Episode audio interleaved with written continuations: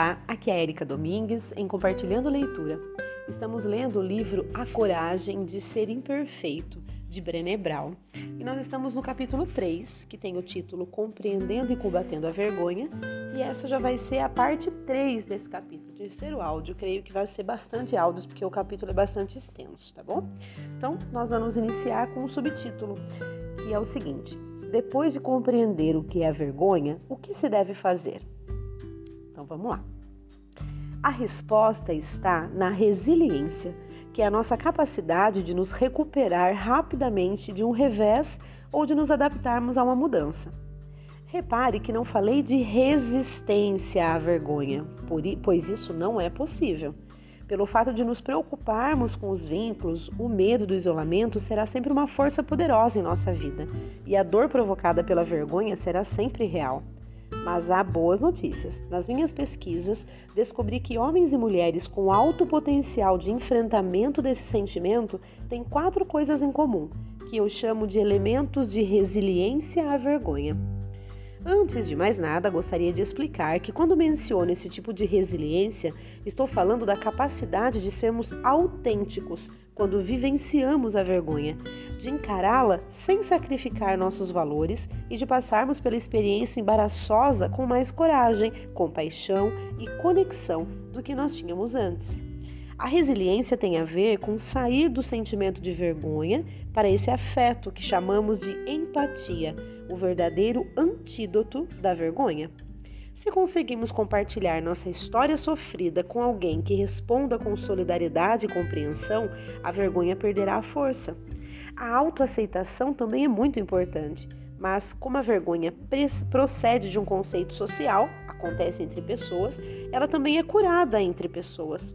Uma ferida social necessita de um bálsamo social e a empatia entre duas pessoas é este bálsamo.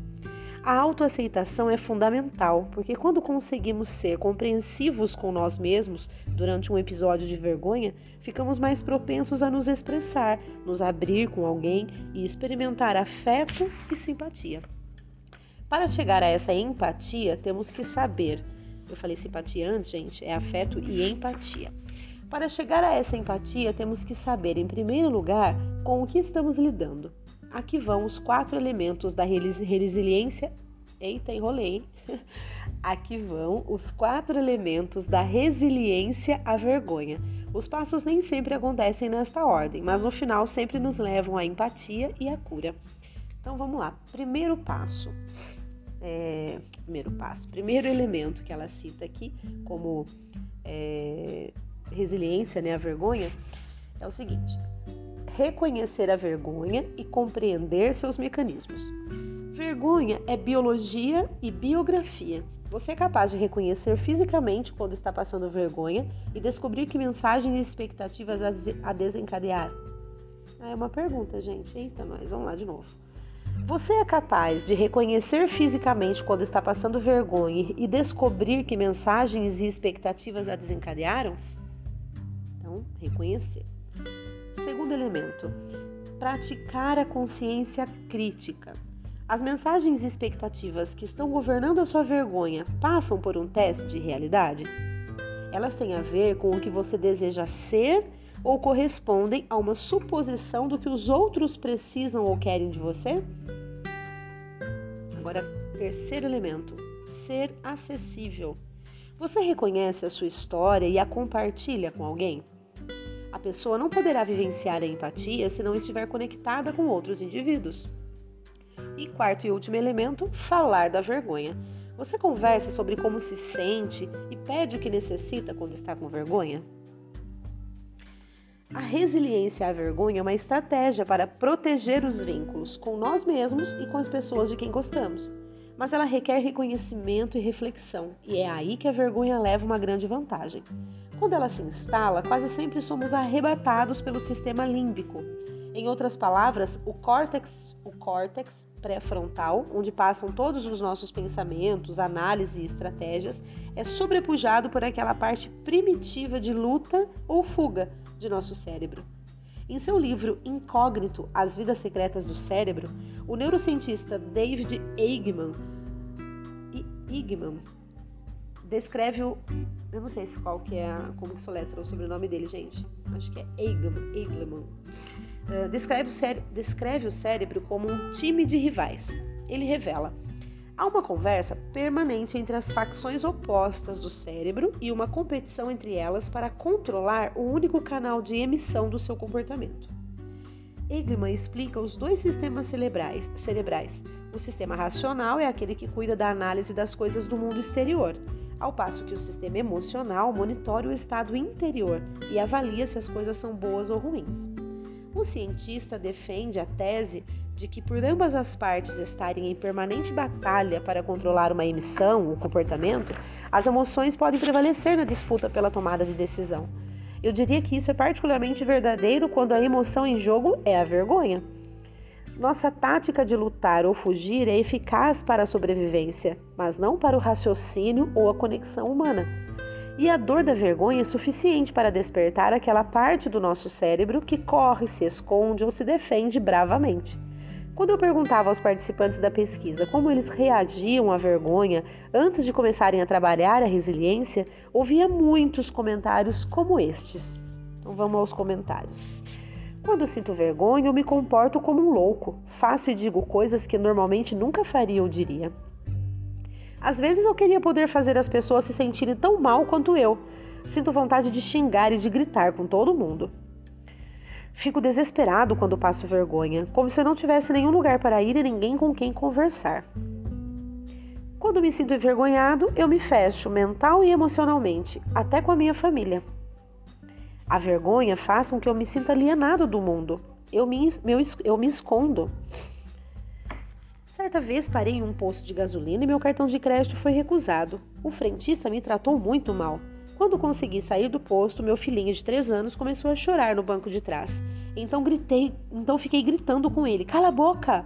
Cala a boca! Cala a boca!" Eu estava muito constrangido por causa do cartão, fiquei maluco. Depois senti vergonha por ter gritado com meu filho. Quando se trata de entender como nos defendemos da vergonha, recorro à pesquisa do Stone Center, da Faculdade de Wellesley, Wellesley, isso, no estado de Massachusetts. A doutora Linda Hartling usa o trabalho da psicanalista alemã Karen Horney, que fala das reações aproximar-se, ir contra e se afastar, ao descrever as estratégias de isolamento que usamos para lidar com a vergonha. De acordo com a doutora Linda, com o objetivo de lidar com a vergonha, algumas pessoas se afastam, batendo em retirada, se escondendo, silenciando e guardando segredos. Outras se aproximam, desejando acalmar e agradar. E existem aquelas que vão contra, tentando obter poder sobre os demais, sendo agressivas e usando a vergonha para combater a vergonha, como ao mandar e-mails re realmente maldosos. A maioria de nós utiliza todos esses recursos em momentos diferentes, com pessoas diferentes e por razões diferentes. Porém, essas estratégias nos afastam do contato e da empatia, pois são voltadas apenas para nos desligar da dor da vergonha. Passei por uma experiência de vergonha que ilustra todos esses conceitos. Trata-se de um bom exemplo da razão por que é tão importante enfrentar a vergonha se não quisermos amontoar ainda mais humilhação sobre uma situação já sofrida. Recusar convites para palestras é uma situação difícil para mim. Anos e anos de perfeccionismo e de sempre querer agradar as pessoas me deixaram muito desconfortável com a ideia de decepcionar alguém. A boa menina em mim detesta desapontar as pessoas. Os Graylings sopram no meu ouvido. Eles vão achar que você é ingrata e não seja egoísta. Também luto contra o medo de, de, de opa, também luto contra o medo de que se eu disser não, ninguém mais vai me convidar. É quando os Graylings dizem: você quer mais tempo para descansar? Cuidado com o que deseja, pois esse trabalho de que você tanto gosta pode escapar de suas mãos. Meu novo compromisso de impor limites surgiu depois do período que passei estudando as pessoas plenas e o que é preciso para completar a jornada o bastante. Como assim, gente? É, o que é preciso para completar a jornada que começa no, no o que as pessoas vão pensar e termina em eu sou bom o bastante? As pessoas mais abertas e solidárias que entrevistei nesses anos colocavam e respeitavam limites. Não pretendo pesquisar o tempo todo sobre como ser alguém pleno, eu quero viver essa plenitude. Por isso, hoje descarto cerca de 80% dos convites para palestras que recebo. Digo sim quando a oportunidade se encaixa com minha agenda familiar, meus compromissos de pesquisa e minha vida. Recentemente recebi um e-mail de um homem que se mostrava muito zangado porque eu me recusara a falar em um evento que ele estava organizando. Declinei o convite porque a data batia com o aniversário de uma pessoa da minha família. A mensagem continha até ofensas pessoais.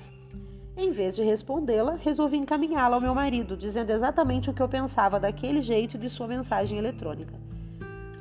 Eu precisava descarregar minha vergonha e minha raiva. Só que, em vez de clicar em encaminhar para meu marido, eu cliquei em responder.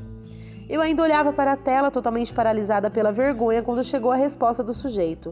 Ele dizia: Ah, eu sabia, você é uma pessoa horrível, não é plena, que fraude. O ataque de vergonha já estava em potência máxima. Minha boca estava seca, o tempo havia desacelerado e minha vista ia ficando turva. Já era difícil absorver aquele turbilhão de emoções quando os Grainleys começaram a sussurrar. Você é mesmo uma fraude. Como pode ser tão burra?